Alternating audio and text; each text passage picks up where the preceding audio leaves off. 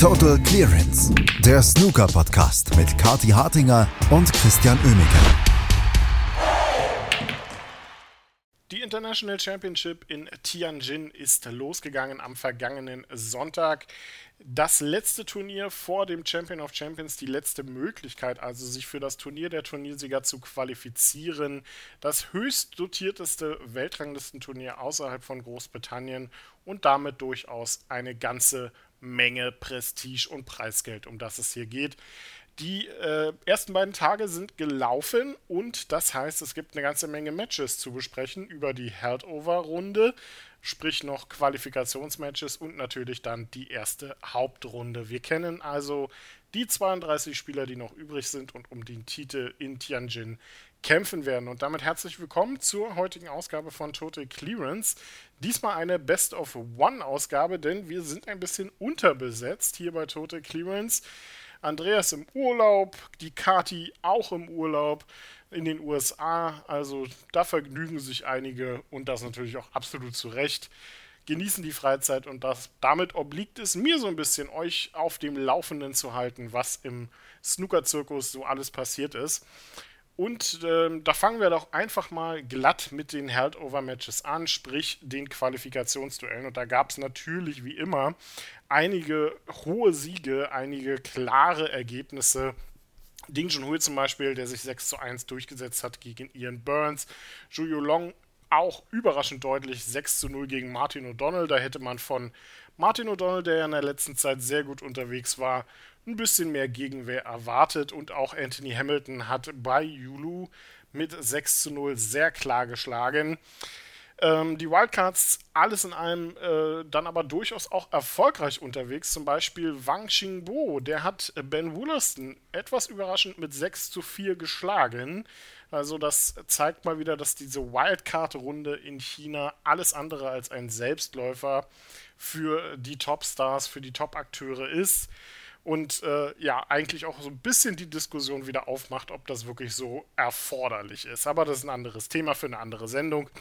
Ähm, wir können uns dann eher mal auch darüber freuen, dass äh, ja in den, in der Wildcard-Runde ein Zwölfjähriger, nämlich Wang Xinzhong, sich durchgesetzt hat gegen Gong Shenji in einem sehr langen Duell. 6 zu 5 ging das aus. Ähm, sehr zerfahren dieses Match teilweise, musste auch abgebrochen werden, was insofern ein bisschen kritisch war, als äh, dass der Sieger dieses Duells ja noch am gleichen Tag gegen Judd Trump spielen musste, in der eigentlichen Held-Over-Quali-Runde. Ähm, und ja, das war dann vielleicht auch ein bisschen zu viel des Guten für Wan Xinjiang, der dann äh, klar unterging, aber als Zwölfjähriger natürlich einen absoluten Traumtag erleben durfte, gegen Judd Trump auf so großer Bühne gespielt hat. Äh, Trump mit zwei Centuries unter anderem setzte sich da aber klar mit 6 zu 0 durch. Also alles in allem dann letztendlich wie erwartet, aber durchaus sehr guter Auftritt für die Wildcard-Spieler. Die restlichen Held-Over-Matches liefen dann aber weitgehend wie erwartet. Ding Junhui und Zhou Long hatte ich bereits erwähnt und auch Luca Brissell als Weltmeister gewann sein Match klar mit 6 zu 2 gegen Danny Womersley, genauso wie Ronnie O'Sullivan, der sich mit 6 zu 1 klar gegen Ken Doherty durchsetzte. Judd Trump, wie gesagt, ja dann auch nach dem 6 zu 0 gegen Wang Xinjiang in der nächsten Runde. Nächste Runde heißt erste Hauptrunde und die begann ähm, gestern natürlich dann auch mit einigen hochklassigen Partien bereits. Ähm, es gab am ersten Tag eigentlich fast nur Favoritensiege. Barry Hawkins zum Beispiel unterstrich seine gute Form mit einem 6 zu 0 gegen Tianpeng Fei, der einem da zwischenzeitlich ein bisschen leid tun konnte. Drei Centuries spielte Barry Hawkins dabei unter anderem zwei weitere hohe Breaks. Also der ist neben Judd Trump der Spieler der Saison bisher, feiert hier wirklich sehr, sehr gute Siege. Jordan Brown 6 zu 3 gegen David Gilbert. Jack Lisowski 6 zu 4 gegen Scott Donaldson. Mark Allen musste ein bisschen kämpfen gegen Oliver Lyons. 6 zu 3 da am Ende. Durchaus ein sehr hochklassiges Duell. Oliver Lyons war da gerade zu Beginn noch der etwas bessere Spieler, führte sogar mit 3 zu 1 zum Mid-Session Interval. Hatte Mark Allen da äh, den vierten Frame noch vor der Nase weggeschnappt, aber nach der Pause war das dann doch eine sehr klare Angelegenheit für den Nordiren, der sich da letztlich ungefährdet durchsetzen konnte. Auch Stephen Maguire hatte vielleicht ein paar mehr Probleme als erwartet gegen Joe O'Connor. 6 zu 4, sehr offenes Match und das obwohl ähm, Stephen Maguire einige sehr knappe Frames vor allem zu Beginn für sich entscheiden konnte. Schnappte Joe O'Connor da den vierten Frame mit einer tollen 62er Clearance noch vor der Nase weg letztlich äh, war es dann ein bisschen gegen, vor allem gegen Ende dann auch die Erfahrung, die Stephen Maguire da ausspielen konnte. Joe O'Connor ähm, reiht damit äh, ein paar schwierigere Ergebnisse aneinander. Das, obwohl er wirklich ja eigentlich nicht so weit weg ist von den äh, anderen großen Namen. Also mal gucken, wie das bei ihm, äh, wie das bei ihm weitergeht. Er muss ein bisschen was verteidigen ja in dieser Saison. Marco Fu ähm, muss nicht allzu viel verteidigen, aber der kommt immer besser ins Laufen. Gewann klar mit 6 zu 0 gegen Sanderson Lamb. Ähm, in den ersten drei Frames gelangen äh, Lamb da dabei sogar 0 Punkte. Marco Fu war quasi schon so gut wie in der nächsten Runde, als Sanderson Lamb überhaupt mal sich dazu entschlossen hat, ein bisschen mitzuspielen. Ähm, toller Erfolg für Marco Fu, der jeden Sieg hier auch auf der Main Tour wirklich bitter benötigt. Liu Tian 6 zu 1 gegen Chris Wakelin unterwegs. Kyron Wilson, der ein bisschen was zeigen muss, ein bisschen was schuldig ist in den nächsten Wochen und Monaten. 6 zu 2 Sieg gegen Elliot Slesser. Und Ryan Day gewann das walisische Duell gegen Jackson Page mit 6 zu 5. Sehr unterhaltsames Match. Ging sehr viel hin und her, sehr viele hohe Breaks auch. Und das äh, gerade von äh, Jackson Page, der auch ein Century spielte, unter anderem. Am Ende dann aber war es eine 59 im Entscheidungsframe, die den Grundstein legte zum Sieg von Ryan Day, der ja ähm, in der Qualifikation ein Maximum gespielt hatte gegen äh, Mink Nutscharut. Falls sich äh, noch jemand an die Qualifikation erinnert, die ist ja mit September schon eine ganze Weile her. Für eins äh, der besten Matches des ersten Tages sorgten Matthew Stevens und Stuart Bingham, die sich ebenfalls erst im Entscheidungsframe die Ehre gaben. Äh, Stuart Bingham setzte sich da durch. Alles in einem wirklich hochklassiger Schlagabtausch. Es gab drei Centuries in diesem Match, zwei davon von Bingham. Etliche weitere hohe Breaks, also wirklich tolles Duell und vielleicht ein bisschen schade, dass sich da Matthew Stevens am Ende nicht hat durchsetzen können. Das ist jetzt so ein bisschen eine äh, etwas subjektivere Meinung, aber Stuart Bingham kann es natürlich auch egal sein. Auch der braucht aktuell durchaus Siege, ähm, um sich ein bisschen mehr wieder in der absoluten Weltspitze zu etablieren. Tom Ford gewann 6 zu 0 gegen Xiao Yupeng, vielleicht ein bisschen überraschend in der Höhe. John Higgins hatte keine Probleme mit David Grace 6 zu 1. Ali Carter musste ein bisschen kämpfen beim 6 zu 5 gegen John Estley hat da lange gebraucht, um tatsächlich in vernünftige Breaks reinzukommen. Also da war deutlich mehr drin für John Astley, als ähm, ja, das Ergebnis am Ende dann für Ali Carter aussagt. Also vielleicht ein bisschen eine verpasste Chance für Astley. Tapcha Onu musste gegen Matthew Selt ebenfalls über die volle Distanz gehen, setzte sich mit 6 zu 5 durch. Selt fühlte das schon mit 5 zu 4, stand also eigentlich seinerseits kurz vor dem Sieg in den letzten zwei Frames, bekam er aber keine wirklich gute Gelegenheit mehr. Ricky Warden ähm, setzt seinen guten Lauf auch weiter fort, gewann 6 zu 3 gegen Jamie Jones und abgerundet hat den ersten Tag dann Ross Muir mit einem vielleicht etwas überraschenden Sieg. Das war vielleicht die größte Überraschung von Tag 1 in Tianjin. Er schlug 6 zu 5 Hossein Wafai. Und das, obwohl er schon mit 5 zu 2 hinten lag. Also wirklich toller Sieg für den Schotten und für Hossein Wafai. Die Fortsetzung eines ja nicht wirklich ganz so herausragend guten Saisonstarts. Also wenn man jetzt mal die British Open ausklammert, wo er das Halbfinale erreicht hat, dann ist das sehr viel Stückwerk bei Hossein Wafai in dieser Saison. Also sehr, sehr viel Negatives zu ein bisschen Positiven. Also bin mal gespannt, wie das weitergeht. Wenn er seinen Platz in den Top 16 irgendwie mal festigen möchte, dann muss da natürlich etwas konstanter was an guten Ergebnissen kommen. Ja, und dann sind wir bei Tag 2 der äh, International Championship und die startete gleich mal mit einem Feuerwerk von Zhu Yulong, der hier noch keinen Frame abgegeben hat, äh, dem 6 zu 0 in der äh, Heldover-Runde, dann gleich noch ein 6 zu 0 gegen Anthony Hamilton folgen ließ, der keine Chance hatte. Hamilton damit mit einer 6 zu 6 Frame-Bilanz jetzt aus dem Turnier ausgeschieden, nachdem er ja bei Yulu geschlagen hatte. Also durchaus ja, etwas äh, komische Serie, die Anthony Hamilton da gerade hinlegt. Irgendwie scheint er entweder hoch zu gewinnen oder hoch zu verlieren. Insgesamt ähm, ist das für Julio Long äh, der 21. Frame in Folge, den er gegen Anthony Hamilton gewonnen hat. Kuriose Statistik dann natürlich an der Stelle.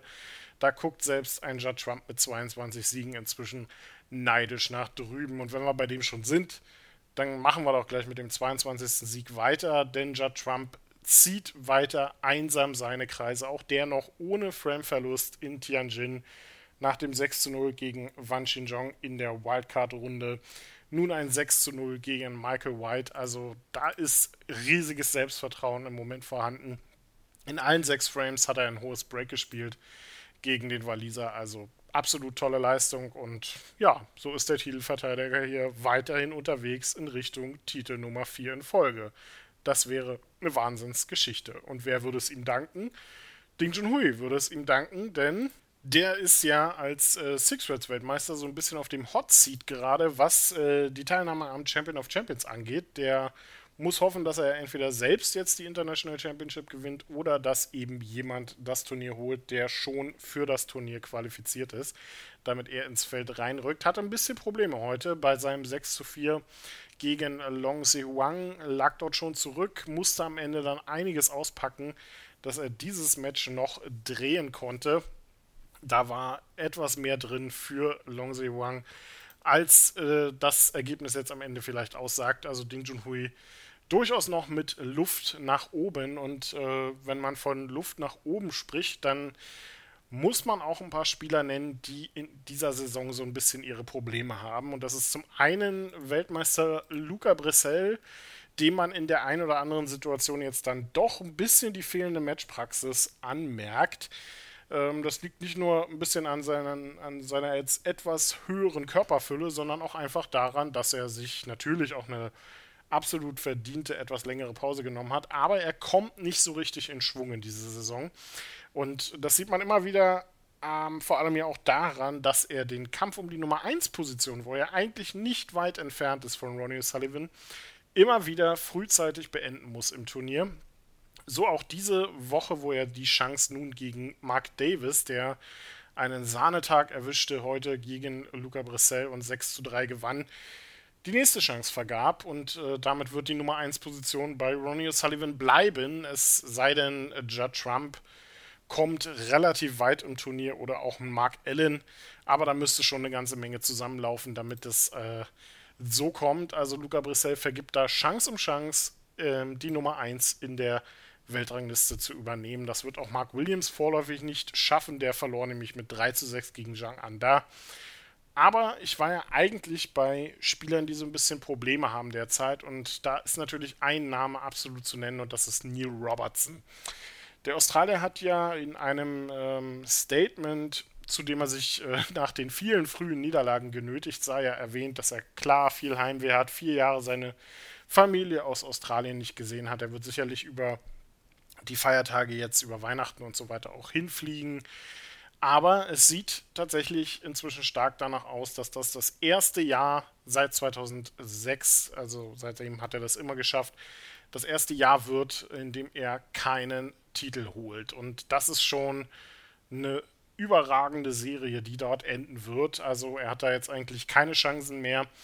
Müsste die UK Championship gewinnen. Ähm, beim Shootout wird er sicherlich nicht teilnehmen. Bei den Scottish Open ist er nicht dabei hat sich nicht qualifiziert. Also, tja, das ist äh, eine beeindruckende Serie, die dort wahrscheinlich enden wird. Ähm, aber in der Form im Moment ist er auch leider einfach kein Titelkandidat. Verlor heute mit 1 zu 6 gegen Daniel Wells.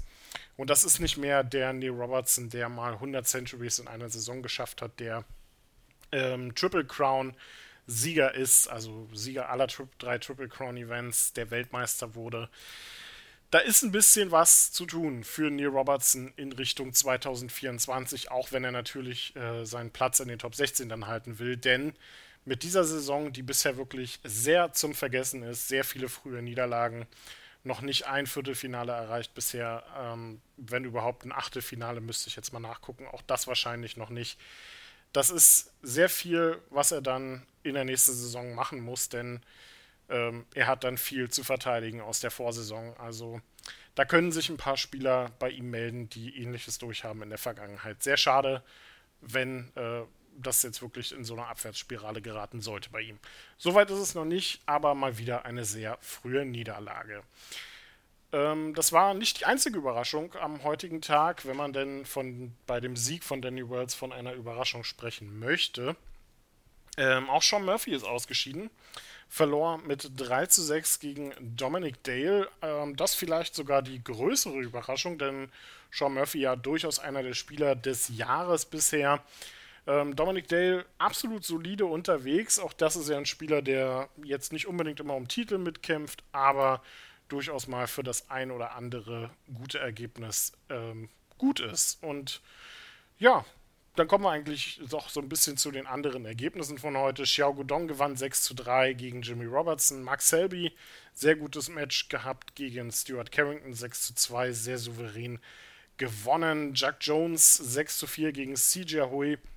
Dylan Emery stoppte den Wildcard-Spieler, der es ins Hauptfeld geschafft hat, Wang Xinbo gewann mit 6 zu 4. Sehr guter Sieg für den Youngster. War auch nicht der einzige überraschende Sieg für einen Youngster heute. Auch Liam Polen hat einen tollen Sieg gefeiert. 6 zu 5 gegen Noppon sein Kamm, der ja durchaus schon als Routinier zu bezeichnen ist. Also toller Tag für die jungen, aufstrebenden Talente.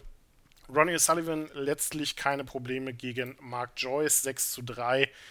Mark Joyce zu Beginn äh, ja eigentlich der klar bessere Spieler ähm, lag mit 2 zu 0 vorne, danach dann aber übernahm Ronnie O'Sullivan mehr und mehr das Ruder, gewann fünf der äh, gewann sechs der letzten sieben Frames und äh, das unter anderem mit drei Centuries hintereinander. Also toller Auftritt letztendlich für Ronnie O'Sullivan. Ding Junhui gewann, wie gesagt, 6 zu 4 gegen Long Seo Hang, musste da ein bisschen kämpfen. Gary Wilson auch weiter gut unterwegs, 6 zu 4 gegen Robbie Williams. Anthony McGill 6 zu 3 gegen Sam Craigie und den Tag abgerundet hat dann Pang Yong-Shu, der Fan Zhengyi in einem durchaus unterhaltsamen Duell mit 6 zu 5 schlagen konnte. Und das war die erste Hauptrunde bei der International Championship. Morgen geht es dann weiter in zwei Sessions um 7.30 Uhr und um 12.30 Uhr mit der vollständigen Runde der letzten 32 Spieler. Äh, tolle Matches, die uns da bevorstehen. In der Morgensession gibt es da Tapcha Nu gegen Mark Allen. Ich prognostiziere mal, dass es da nicht allzu viele Safeties geben wird. Auch Jack Lisowski ist dann mit am Start. Ich freue mich sehr auf das Match zwischen Marco Fu und Tom Ford. Auch Jordan Brown gegen Karen Wilson. Sehr interessantes Duell. Ricky Walden gegen Barry Hawkins. Zwei so Sympathieträger aus der zweiten Reihe, wenn man so möchte, die dort aufeinandertreffen. Und am Nachmittag gibt es dann geballte Ladung Top-Elite Ronnie O'Sullivan am Tisch gegen Jack Jones, Ding Junhui als Lokalhero gegen Gary Wilson, Judd Trump gegen Stephen Maguire, die Auflage, die Neuauflage von letzter Woche, kann Stephen Maguire sich hier ja, äh, revanchieren, wenn man so möchte. Mark Selby gegen Xiao Gudong, Dylan Emery gegen John Higgins, Julio Long ist am Start gegen Danny Wells. Also was für eine Session, die da morgen Nachmittag bereitsteht ab 12.30 Uhr. Dominic Dale gegen Lü Haotian und Pang Yung-Shu gegen Mark Davis komplettieren dann das Feld. Weiterhin wird Best of 11 gespielt. Wie gesagt, die kompletten 16 Matches dann morgen und wir werden das Ganze hier bei Tote Clearance natürlich weiter beobachten. Voraussichtlich gibt es die nächste Sendung dann am Mittwoch, falls ich nicht morgen auch nochmal eine Best of One für euch mache und die 16 Matches der zweiten Hauptrunde zusammenfasse. Ansonsten sprechen wir nach den Achtelfinals dann hier wieder bei Total Clearance. Bleibt dran, bis zum nächsten Mal. Total Clearance, der Snooker-Podcast mit Kati Hartinger und Christian Oemeke. Wie baut man eine harmonische Beziehung zu seinem Hund auf? Puh, gar nicht so leicht. Und deshalb frage ich nach, wie es anderen Hundeeltern gelingt, beziehungsweise wie die daran arbeiten. Bei Iswas Dog reden wir dann drüber. Alle 14 Tage neu mit mir, Malte Asmus und unserer Expertin für eine harmonische Mensch-Hund-Beziehung, Melanie Lippisch. Iswas Dog mit Malte Asmus. Überall, wo es Podcasts gibt.